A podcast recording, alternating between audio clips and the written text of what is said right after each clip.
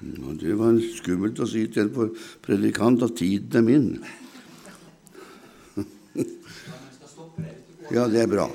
Det er bra. Da har vi en avtale på det. Det var eh, hyggelig å være her.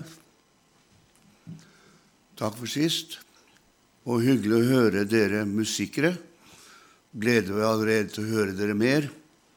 Synger disse vakre sangene. Og eh, la meg hilse fra min hustru med en gang så har jeg gjort det, for det glemmer jeg som regel. Da har jeg gjort det òg. Kjekt å se dere være eneste igjen.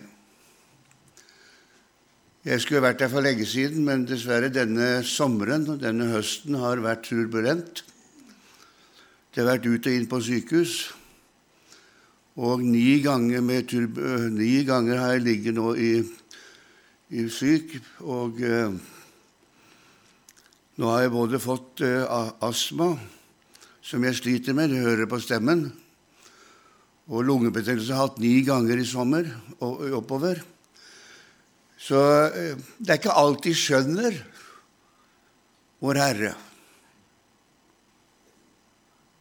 Så jeg har spurt den flere ganger hele, gjennom hele høsten har du ikke tenkt å ha meg ut. Har du tenkt å ha meg sittende inne? Men eh, så her, eh, ikke så veldig lenge siden, så fikk jeg et ord. Og det ordet, det var det som eh, Peter fikk da han hadde den samtalen med Jesus ved stranden etter at han hadde mislykket.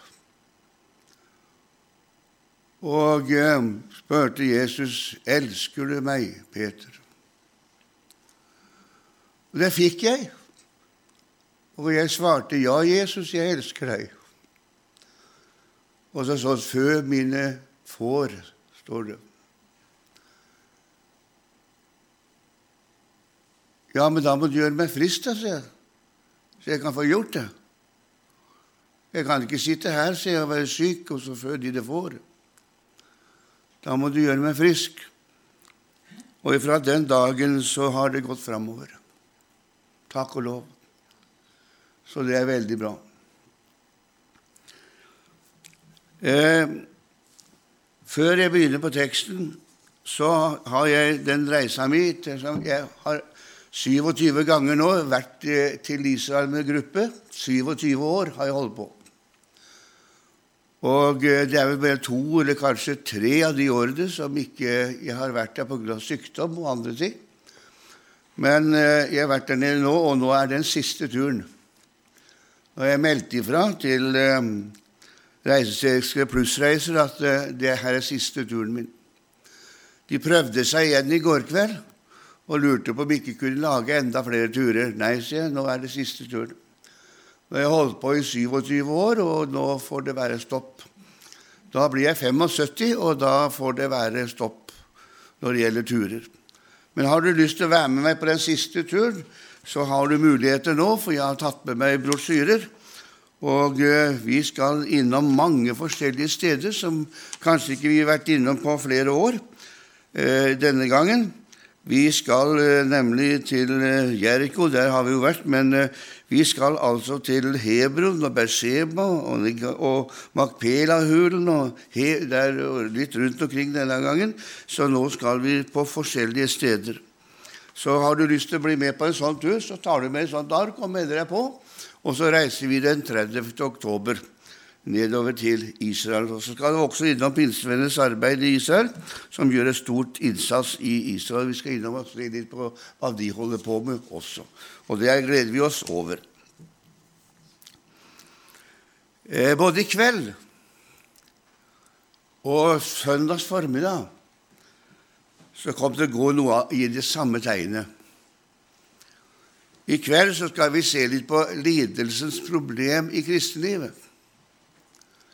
Hvis du tror det at det å være kristen, da er alt sammen i orden, da er det ikke noe mer problemer. Da må vi nok ta det en gang til. Det å være kristen er ikke samme som man blir kvitt problemene. Det er mange ganger da står problemene i kø. Men eh, vi har en hjelper midt oppi det hele, som heter Jesus. Og han er fenomenal på alle mulige områder. Han hjelper oss alltid igjennom. Ikke rundt, men igjennom slik at eh, den troen som vi får lov til å bygge vårt gudsliv på, det blir en prøvet tro som holder. Og har han holdt én gang, så holder han også to ganger. Og holder han to ganger, så holder han også tre ganger. Det er en tro som holder inntil endemålet, himmelens herlighet. På søndag skal jeg tale om når troen svikter. Når troen svikter. For det hender, det også. At man eh, kan ikke tro. Troen svikter. Det skal jeg tale om på søndags formiddag. Så skal jeg til Langevåg i morgen og søndagskveld. Og dem har spurt, og der skal jeg tale om Daniels 70. årsuke. Og vi lever øyeblikkelig oppi den. Daniels 70. årsuke. Det har med endens tid å gjøre, og den finner du i Daniels boken, du åpenbaringsboken. Da skal vi tale om endens tid de to kveldene der. Herre Jesus, så takker vi deg for at du velsigner en stund for oss i kveld. Jeg vet du gjør det fordi at du har sagt du skal være der hvor vi er, og du har sagt at du skal velsigne oss, hjelpe oss og føre oss fram til endemålet for vår tro, sjelens frelse. Så velsigner du alle våre venner som er med oss i kveld. Takk at du har hjulpet dem fram til i dag, og du har sagt du skal være med dem alle dager inntil verdens ende. Amen. Jeg skal hente teksten som bakgrunn fra Jobbs bok i denne kveldsstund. Fra Jobbs bok. Det er vel kanskje ikke så mange som preker om Jobbs bok. Men eh, for meg så har Jobbs bok vært en velsignet bok. Det har vært en trøst i Jobbs bok for meg mange ganger. Vi har ikke gått igjennom livet bare beglans og solbilder. Det har vært prøvsomt. Du vet ja, at det er eh, slik i gudslivet Den dagen jeg ble frelst, og den dagen jeg eh, begynte som predikant, så fikk jeg en hilsen ifra Gud når jeg skulle starte på dette predikantlivet. Jeg fikk ikke så mange betenkningstider heller, for jeg hadde betenkt meg for lenge. Men jeg fikk en hilsen ifra Gud. Og den hilsen var det kom til å bli mange ensomme og prøvsomme dager i ditt liv. Det var den hilsen jeg fikk når jeg skulle ut som predikant. Og det har blitt sånn. Og da tenkte jeg litt på Paulus, som da hette Saulus. Han fikk også en hilsen fra Gud da han skulle begynne på dette predikantlivet sitt. Jeg skal vise ham hvor mye han skal lide for mitt navns skyld. Det var litt av en hilsen han fikk. Altså det med lidelser, prøvelser, det som vi gjerne prøver å komme oss unna, det ser ut til å følge mye i Guds fotspor. Det ser ut til at han har en eller annen måte å lutre sine på. Avhengigheten til Jesus det er den som må være så viktig. Og for å få den avhengigheten så ser det ut til av og til at han må føre oss noe igjennom av visse ting for å få oss dit han vil gjerne ha oss. Jobbs bok, det er lidelsesproblemet i kristenlivet. Det er et problem. Et problem for mange. Jeg husker predikanter sa det i min barndom og min ungdom. da jeg eh, satt på møtene Den gangen var det masse syndere på møtet. Og når vi kalte dem for syndere, vet du, det var sånne som ikke hadde sagt ja til Jesus. Og det var mye av dem på de møtene i 50- og 60-årene. Det var en søkningstid over Norge. Og eh, da hørte jeg mange predikanter kom til Jesus, skal alt løse seg, alt ordne seg på alle måter. Og jeg tenkte så flott, da tenkte jeg. Alle problemer blir borte. Men eh, erfaringen min den tilsier at det blei visst ikke sånn allikevel. Og så er det mange ting man ikke forstår. Det er når man kommer inn på det med sykdom i Guds liv. Det er ikke lett å forstå.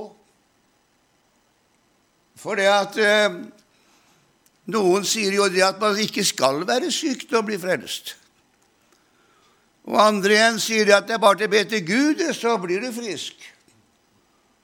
Og andre igjen sier at hvis ikke du har tro nok, så blir du ikke frisk. Da har du ikke tro nok, så da må du gå syk. Han høres så mye rart, synes jeg av og til, gjennom et langt liv. Og noen ganger så var det ikke så veldig lenge siden heller. Nå er jeg litt sånn spesiell av og til, men det var ikke så lenge siden heller.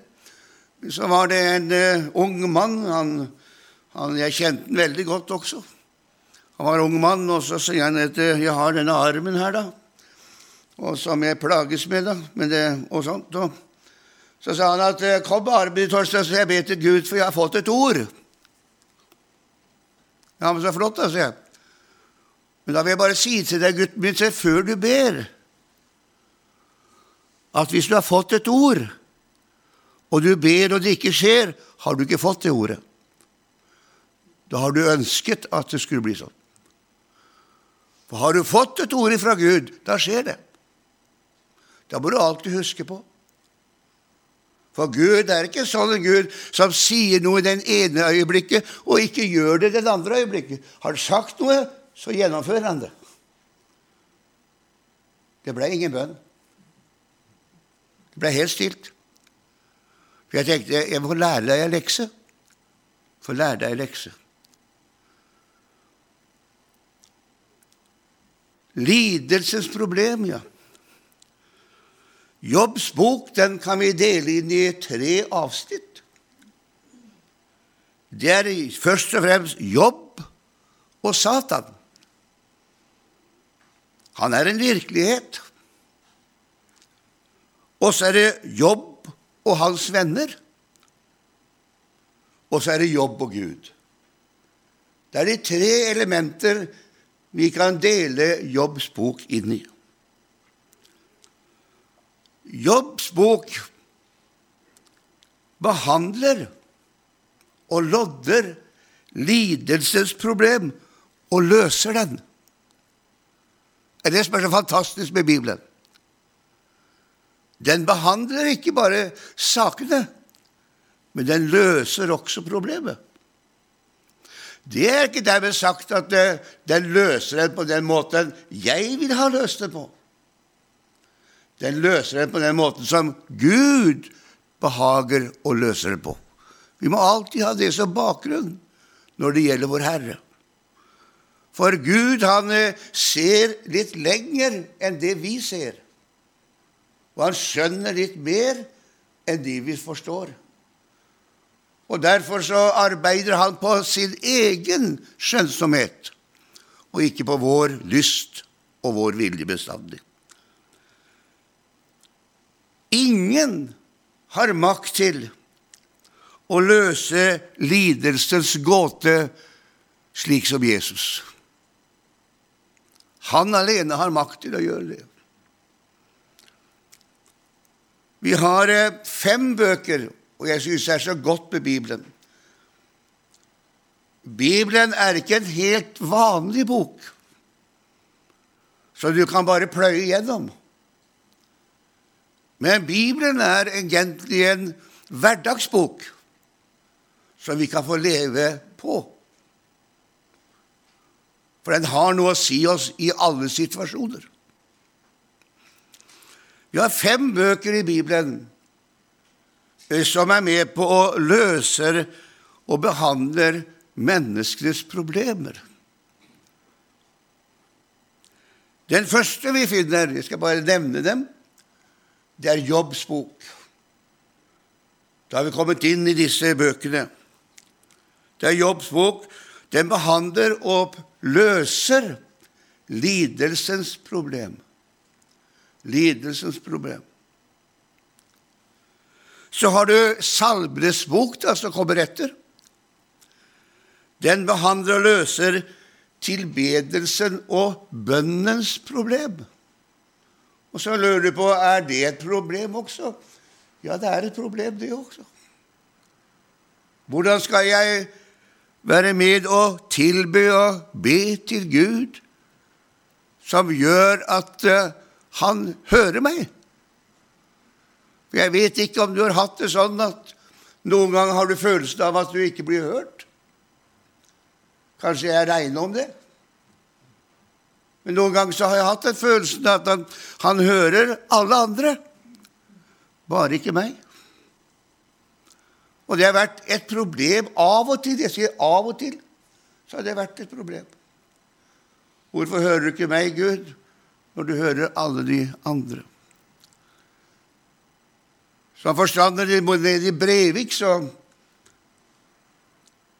var jeg også meget syk. Jeg var ute inn på sykehuset pga. trange årer og hjerte. Og vi, hatt, vi, hadde masse folk på møtene den gangen. Det var i slutten av 70-årene. Begynnelsen av 80. Ufrelste av møtene. Frafallene kom tilbake. Mennesker ble både frelst og helbredet. Men jeg var like syk. Var jeg på møte en søndag, så var jeg på sykehuset på en mandag. Og Så lå jeg på sykehuset dagen, kom jeg igjen, og så var det ut igjen, og så gikk jeg på igjen. Men jeg ble ikke frisk. Til slutt så ble det et problem. Hvorfor ikke meg, når alle de andre ble det? Men heldigvis så har jeg en frelse som løste det problemet òg. Og flere år etterpå så var han der og ordnet med det som vi hadde bedt om. Ordspråksboken behandler løser vandringens problem. Og det er også et problem å vandre med Gud. Det er ikke lett, det skal jeg si det, å vandre sammen med Gud. Det er mange som tror det er en enkel og lettvint oppgave. Det er ikke det. Du kan bare prøve litt. Så er det ikke lett når Gud spør deg kan jeg få livet ditt. Kan jeg få tiden din? Så er det ikke så lett å si ja, du skal få det. Men å gjøre det er vanskeligere. Det er vanskeligere. Så har du Predikeres bok. Den behandler løser godenes problem. Og kjære vene, er det noe problem òg, da? Ja, det er det. For det viser det at jo mer, det bedre vi har det, jo vanskeligere er det for Gud for oss i tale. Det er et underlig, det der. Jo bedre vi har det på alle mulige måter, jo vanskeligere er det for Gud å få oss i tale. Det er enklere mange ganger å få oss i tale når vi er lut fattige og ribba for alt og er helt avhengig av Gud. Da ser det ut som det er lettere for Gud å få oss i tale. Høysangen, den siste som jeg skal bare nevne, behandler og løser kjærlighetens problem. Så lurer du på er det et problem òg, ja. Ja, det er nok dessverre et problem, det òg. Men det er så godt at alle disse fem løses i selskap med Jesus. Det er det som er så fantastisk. Han kommer oss i møte. Det er menneskeslektens problem som løses og hvor løses de? De løses i et inderlig samfunn sammen med Jesus. Sammen med Jesus. Ordspråket sier at, at den rette visdom, sier han, er å være gudfryktig. Og det står om Jesus at han var gudfryktig. Og på grunn av sin gudsfrykt ble han også bønnhørt, står det om han. Jobbsboken forteller oss litt rann, å leve som en kristen betyr ikke fordeler, medgang i all tid, men også lidelser og prøvelser. En eh, grunn kristendom Jeg ser Svartdal har skrevet en bok, jeg har ikke fått tid til å lese den. Gi meg en tro som tåler hverdagen. Og det er noe i det. En grunn kristendom, den tåler ikke prøvelser. Derfor vil den ikke ha med seg den siden av gudslivet. I vår tid tar vi den ene siden i gudslivet. Det er den jeg kaller for herlighetssiden. Hvor Gud skal gi meg alt. Hvis du gir til Gud, så kan du forlange å få noe, noe igjen av Gud. Det har blitt sånn i dag. Hvis du gir det til Gud, da må du forlange at Gud skal gi det tilbake. Han har aldri sagt om det i Bibelen, i hvert fall. Men det har vært en ønskedrøm, da. Men Bibelen har aldri sagt noe om det. Vi kan ikke gi noe til Gud og tro at vi skal få noe tilbake. Men altså, det er prøvelser Vil ikke ha prøvelsessiden. Men Paulus han ville ha det, han. Så han taler om det, han. Han ville ha denne siden. For i den siden ligger det noe som er vesentlig. Der ligger korset. Der ligger korset. Og korset er jo den vesentlige og det midterste systemet i hele kristendommen. Uten korset ingen kristendom. Religion blir det da. Men når korset kommer inn, blir det kristendom, for i kristendommen ligger livet. Ligger livet.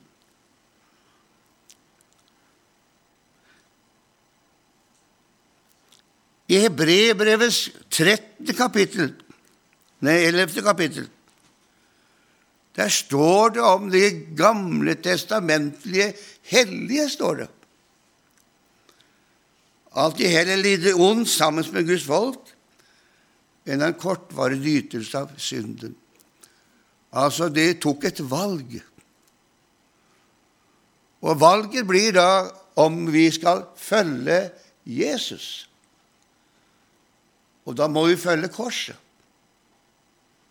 Og i korset ligger dårskapen, og i korset ligger prøvelsene. I korset ligger dette. I første kapittelet i Jobbs bok så taler altså Gud, Satan og Jobb sammen. Jobbs bok er egentlig en bok uten en forklaring.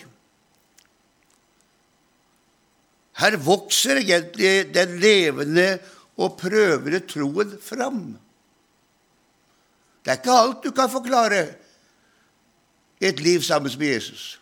Hvorfor? Hvorfor? Du får ikke svar på alt. Derfor så må troslivet få og ha en erfaring. Og erfaringen får vi gjennom vandringen sammen med den levende Gud. Det er viktig. Peter han sier i sitt brev om den prøvede tro, som er kosteligere enn forgjengelig gull som dog prøves ved ild. Og hva er det vi skal lære gjennom det, da? Jo, vi skal lære noen forskjellige ting. Vi skal lære Jesus som en hjelper, en venn i nøden, funnet såre stor en hjelper. Men vi skal lære han også som en trøster. For det er ingen som kan trøste slik som han. Han har egenskaper når det gjelder den siden. Og Så lærer vi han også å kjenne som en trofast Gud, som ikke svikter. Selv om kanskje vi svikter. Det kommer jeg inn på på søndag. Når det gjelder Jobbs lidelser, og det skal vi alltid huske på gjennom troslivet vårt Jobbs lidelse er ingen lidelse på grunn av synd. Vi kommer litt tilbake til det. Av og til, sier Emil Gustavsson Jeg vet ikke om du har lest bøkene hans. Han er en fantastisk bibellærer og skribent. Av og til, sier han, blir Satan brukt som handslanger for at Guds vilje skal få fremgang i våre liv. Hans langer. Hør hva Herren sier til eh, Satan i vers 18, Jobb 1, vers 18. Hør hva Herren sier.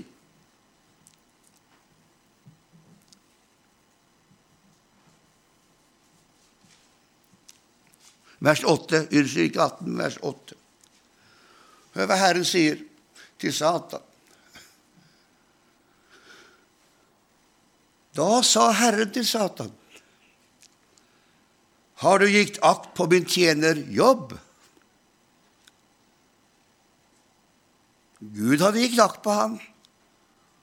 Og hør, min venn, Gud gir akt på deg. Gud ser deg. Han ser det alltid med kjærlighetens øyne. Har du gjort det? For det er ingen på jorden Nå skal du få se åssen Gud ser deg. Det er ingen på jorden som han. En uklanderlig og rettskaffet mann, en mann som frykter Gud og holder seg fra det onde. Slik ser Gud på jobb. Men slik ser Gud på deg òg. Har du tenkt over det? Det er sånn Gud ser deg. Ja, sier du, den var litt lettvint. Jeg kjenner meg, jeg også, vet du. Ja, men sånn ser ikke Gud på deg. Sånn som jobb, sånn ser Gud på deg. Fantastisk, skjønner du. Og da svarer djevelen med det svaret som han måtte komme med. da. For det, det er et mektig vitnesbyrd, det Gud gir jobb. Men det er samme vitnesbyrd han gir til deg, min venn, som er på Elim her i kveld. Når du er gjenfødt, så er det gjenfødt et levende håp. Det gamle er forganget, sier Bibelen. Nå må du begynne å tro på den. Alt er blitt nytt. Da er det ny skapning, da, i Kristus Jesus. Og det betyr egentlig at du er fullkommen i Guds øyne. Fullkommen i Guds øyne. For ufullkomne mennesker kommer ikke inn i himmelen. Det er bare fullkomne mennesker som kommer inn i himmelen. Og din fullkommenhet beror ikke på at du har fått det til, eller får det til. Den beror bare på hva Jesus gjort for deg på Golgatas kors. Det er din fullkommenhet. Og det er gjennom dette Jesus ser deg. Halleluja. Derfor ser han deg altså slik som han så på jobb. På en slik måte. Men hva var det at eh, Satan han misforsto han? Og han misforstår så ofte, han. Og det er mange mennesker som misforstår. Men han trodde det, han, at uh, han frykta Gud for fordelene sine. For han hadde det jo godt. Og det er jo normalt egentlig at frelste mennesker har det godt. Det er ikke unormalt, det. Det var en eh, mann oppe i Telemark som sa det sånn til meg. Dessverre så levde han et eh, ikke noe særlig godt liv og mista mesteparten av det han eide, men heldigvis han ble frelst like før han døde. Og det er jeg takknemlig for. For det er evigheten som er lang. Det er ikke det livet her nede som er så langt. Det er evigheten som er så lang. Det er så om å gjøre at folk blir frelst før de dør. Han ble det heldigvis, han da. Så sier han det til meg, Torstein, du må både være både rik og, og, du må jo ha det veldig godt, du sa, som ikke røyker og ikke drikker og ikke fester og ikke noen ting av det der som vi holder på med, sånn ødelegger alt sammen sånn. Så du må jo ha det fantastisk sa han. Ja, så jeg, jeg har det veldig bra, men jeg har mine prøvelser, jeg også. På mine måter. Men jeg har det veldig bra på alle mulige måter på den siden der du snakker om. Så. Det har jeg. Sånn. Vennene hans de misforsto han også og trodde han hadde syndet dem.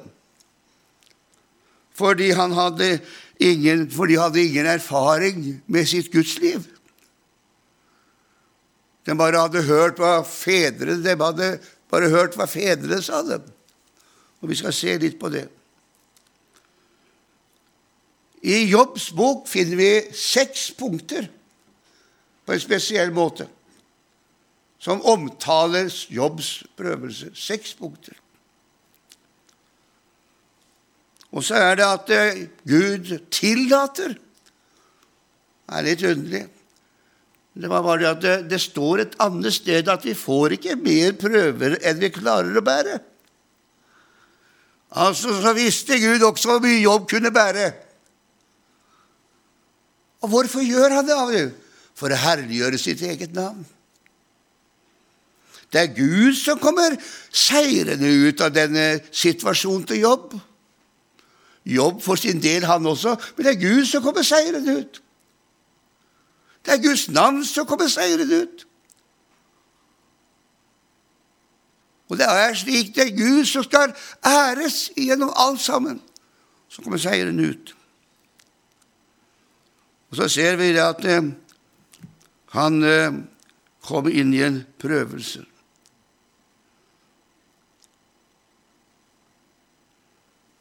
Den første store prøvelsen vi finner, den finner vi nemlig da han eh, kone begynner å snakke med henne. Vi finner dette her. Rekk bare ut din hånd og rør ved det han har så skal du se at det blir helt en annen tone i Jobbs liv, sier djevelen. Men tonen til Jobb var ikke annerledes etter den første prøvelsen, da han mista alt. Hør hva tonen hans er. Herren gav, Herren tok, og Herrens navn være lovet. Vet du hvorfor? Tonen kom ikke fra hodet. Tonen kommer fra hjertet. Og her ligger hemmeligheten. Han elsket Gud høyere enn seg selv. Her lå tonen. Han elsker Gud høyere enn seg selv. Den andre det er i kapittel 2, vers 7-8. Da tar han potteskår og skraper seg med det. Der han satt midt i asken. Kan du tenke han hadde vondt? Da sier han hustru til han. Nå kommer den neste store prøvelse. Der den nærmeste begynner. Holder du det like uklanderlig?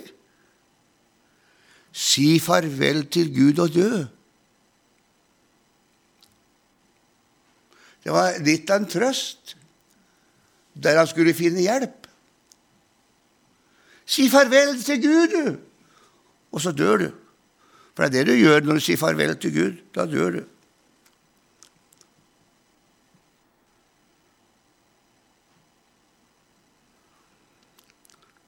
Da svarer Jobb. Så sier han, 'Du taler som en av de ufornuftige kvinnene, du.' Skal vi ta imot bare det gode ifra Gud, og ikke det onde? Under alt dette syndet ikke Jobb sine leper. Da ser han igjen med hjertet. Da ser han igjen vår styrelse der. Han ser hjertet. Han ser hjertet. Det er en vond tid. Jeg har møtt en del sånne mennesker, jeg. Jeg satt sammen med en dame på 86 år. 86 år. Vi hadde vært på møte sammen og hatt et herlig møte, var det. Det var ikke så mange på det møtet, det var tre stykker. Men det var herlig for det. Det var hun, og det var jeg og ei dame til på 85 år. Ja da. Men det, det spiller ingen rolle om det var bare tre, for Gud var der. Og disse søstrene de ville at jeg skulle preke likevel. Vil de at jeg skulle tale? Sa vi er jo bare dere to som skal høre på. Spiller ingen rolle, Torstein. Vi er kommet hit for å høre Guds ord. Og Gud er det samme, så han velsignet dem, han. Så de begynte å prise Herren dem, og var så salige så. Når vi ikke kjørte dem hjem igjen, da, så kjørte jeg dem hjem igjen etterpå. da. Og Så slapp jeg av den ene, og så hadde jeg den andre bilen. Og så når jeg skal gå ut av bilen, så hører jeg et sånn hjertens sukk. Akkurat som drar pusten, så, akkurat som hun sukker tungt. Og så spør jeg. Da kvikner jeg til og spør hva er det for noe, mor, sier jeg. Er du ikke bra? Er det noe galt? Nei, sa hun. Men, sa hun, det er så tungt å komme fra et herlig møte og komme inn til en gammel mann som bare slenger skjellsord fordi jeg er en kristen og går på møter.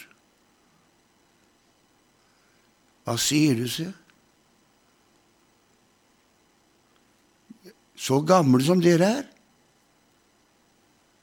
Ja, sånn har jeg hatt det i alle år, sa hun. Jeg var så dum, sa hun, og gifta meg med en ufrelst mann, sa hun.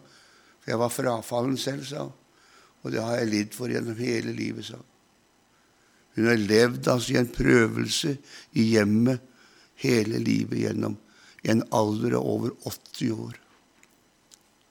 Ja. Da syns jeg synd på henne. Det neste vi finner, det er i kapittel fire. Kapittel fire. Fra vers eh, Nei, kapittel seks. Fra vers 14 til 18. Det er når vennene svikter dem du skulle egentlig ha stort på i prøvelsesstunder. Dem som du burde ha regna med. Vennene som sto deg så nær. Hadde så mange fine vendinger og ord når alt var vel og bra. Og som lekte seg og kosa seg i ditt selskap. Så lenge alt gikk vel, og alt var bra så lenge de fikk dekket sitt behov. Men nå var det motsatt. Nå skulle de dekke Jobbs behov. Men der sviktet dem. Der sviktet dem. Og hva er det Jobb sier om dem? Jo, mine brødre har sviktet som en bekk. Elveleiet var fylt av vann. Men så ble det borte. Og det er vondt når vennene svikter. Jeg husker det er en del år siden, skal ikke si hvor og når. Det var et forstanderpar som hadde vært forstander i en menighet. Det er av og til alltid sånn vet du, at det er noen som henger rundt en forstander. vet du. Det er så gildt, det. Og Her var det et par stykker. da, noen, Det var to-tre ektepar som hang rundt dette forstanderparet. og Det var så gildt, og de var med i det. Og det var selskapelighet, og det var alltid sammen. og Det var så gildt, så gildt, så gildt. For de var forstandere. Det har noe med tittelen å gjøre, det, vet du. Men vennskap kan du ikke bygge på tittel. Så slutta den forstanderen. Og eh, reiste andre steder. Og så slutta han som forstander også til slutt. Og så flytta de tilbake igjen til det stedet. Og for han som da var forstander der sammen med kona si Han var jo mye ute og reiste altså predikant. Hun ble sittende mye alene og gikk på møtene i den menigheten hvor de hadde vært så forstandere på å med så lykkelige mennesker rundt seg. Så spurte jeg en gang jeg var der, åssen går det, søster? sier jeg. Åssen har dere det? Så begynte hun å gråte. Nå har jeg ingen tittel lenger, sa hun. Jeg er ikke forstanderinne lenger. De vennene som var så rundt oss, sa de er borte. De ser meg ikke lenger, sa hun. Ja, blir du ikke bedt ut sammen med dem heller noen ting? Ingenting, sa hun. Ikke på en kaffekopp engang. Ja, kjører dem da ikke hjem av og til på kvelden heller, altså? Det er ingen som spør om det, sa hun. Vennene sviktet, for tittelen var borte. Det kan være lidelse nok. Da. Her opplever jobb det samme. Vennene svikter. Vennene svikter. Nummer neste det er kapittel 19. Kapittel 19. Det er at det er mennesker rundt omkring ham, familier, slekt og venner, hadde mista respekten for han som de alltid så opp til. Og det er vondt når respekten blir borte òg. Respekt blir borte. Ingen lytter til han lenger. Lytta til så mye til jobb, vet du. Når han talte, så hørte dere hva han sa. Men nå ble han foraktet av alle isteden. Det er vondt.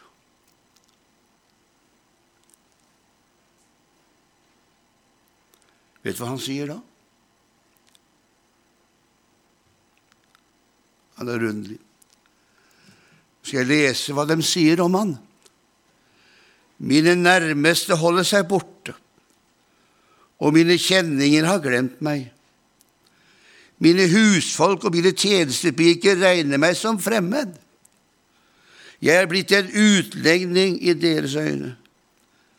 Kaller jeg på min tjener, svarer han ikke. Med egen munn må jeg bønnfalle han. Han synker dypt. Det er vondt. Være jobbsvarere.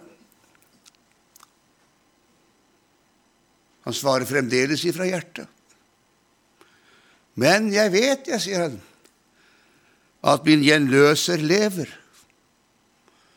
Og som den siste skal han strem få stå på støvet. Det vet i hvert fall jeg, for det taler hjertet mitt om. Og etter denne min hud er blitt ødelagt, skal jeg ut og få sønn skue Gud. Halleluja. Fantastisk.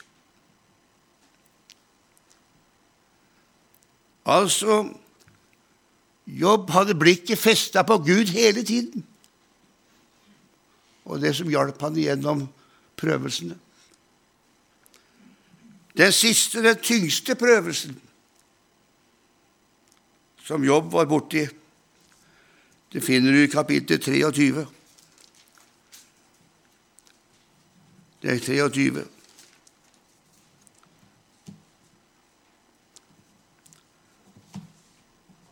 Det er seks prøvelser i Jobbs liv. Det har noe med det profetiske å gjøre.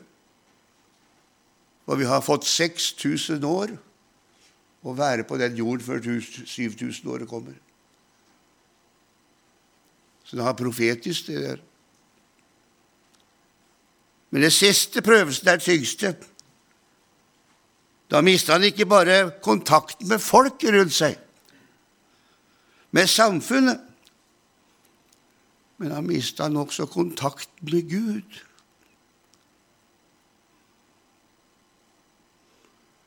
Hører ikke du meg heller?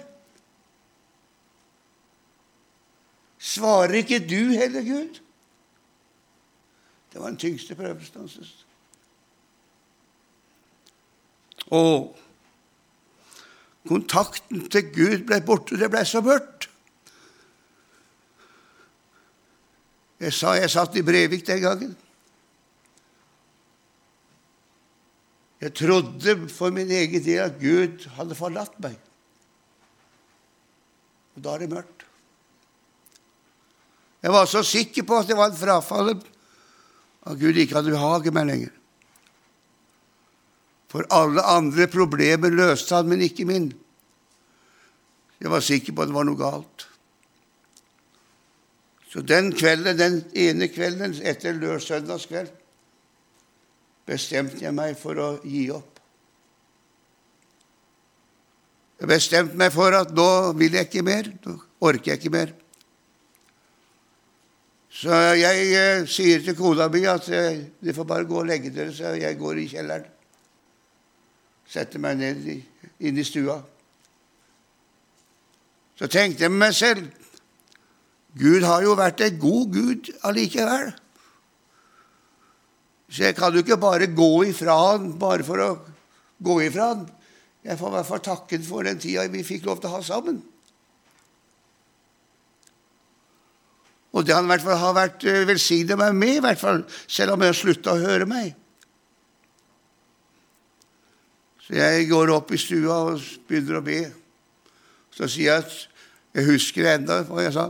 Gud, du får ha takk for den tida vi fikk ha sammen.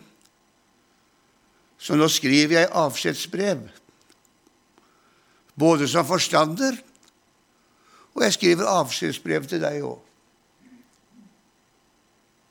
For jeg skjønner det, Gud, at du har ikke behag i meg og min tjeneste. Ettersom jeg fremdeles er så syk, og alle andre som vi ber for, bli friske, så må det være et eller annet som er galt. Men jeg vet ikke hva. Sånn ba jeg utover natta. Holdt på til morgenen. Da sa jeg til Gud, så takk da, Gud, for tida. Så sa jeg amen. Og Så satte jeg meg til og skulle skrive avskjedsbrevet mitt. Da kommer Gud. Og så sier han bare Kan du hente deg boka? Det er noen ganger han taler så vi forstår. Kan du hente den boka? Ja, sier jeg, det kan hende. Jeg gikk bort i veska mi og henta boka. Kan du slå opp i den boka, sa han. Ja, det kan jeg også gjøre, sier jeg. Jeg skjønner ikke vitsen. Kan du gå bort i hylla di? Jeg hadde egen hylle. Jeg hadde ei sånn krukke med mannakord. Jeg vet ikke om dere vet hva det er for dere unge, men jeg hadde krukke med mannakron som hadde arva. Kan du stikke hånda di opp i denne krukka og ta et mannakord som en avskjedshilsen? Ja da, jeg kan gjøre det òg, jeg. Jeg tok det mannakornet, la det der jeg satt, slo det opp. Jeg visste hva som sto der, jeg så det. Da begynte å gråte. Så står det Min nåde er det nok, for min kraft fylles i din skrøpelighet. Det var svar. Ble ingen avskjed. Jeg har ikke fått den ennå. Jeg ble ikke frisk. Da spilte ingen rolle. Spilte ingen rolle. Og da sa jeg, Gud, det spiller ingen rolle om jeg er syk resten av livet, bare jeg har deg. Da holder det. Og så skal jeg tjene deg med de prøvelsene jeg har. Og det har vi gjort.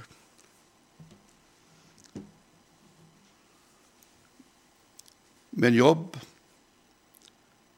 Han fant en Gud, for Gud fant han. Det er så fantastisk.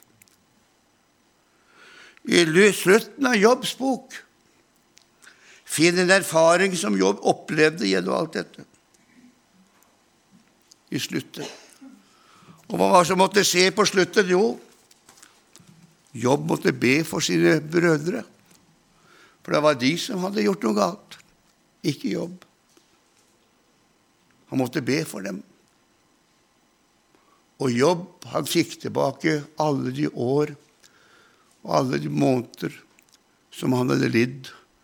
Han fikk dobbelt igjen. Du vet at det er et fantastisk bilde på Kristus. Så den lidelsens problem, den følger og har alltid fulgt Guds rike.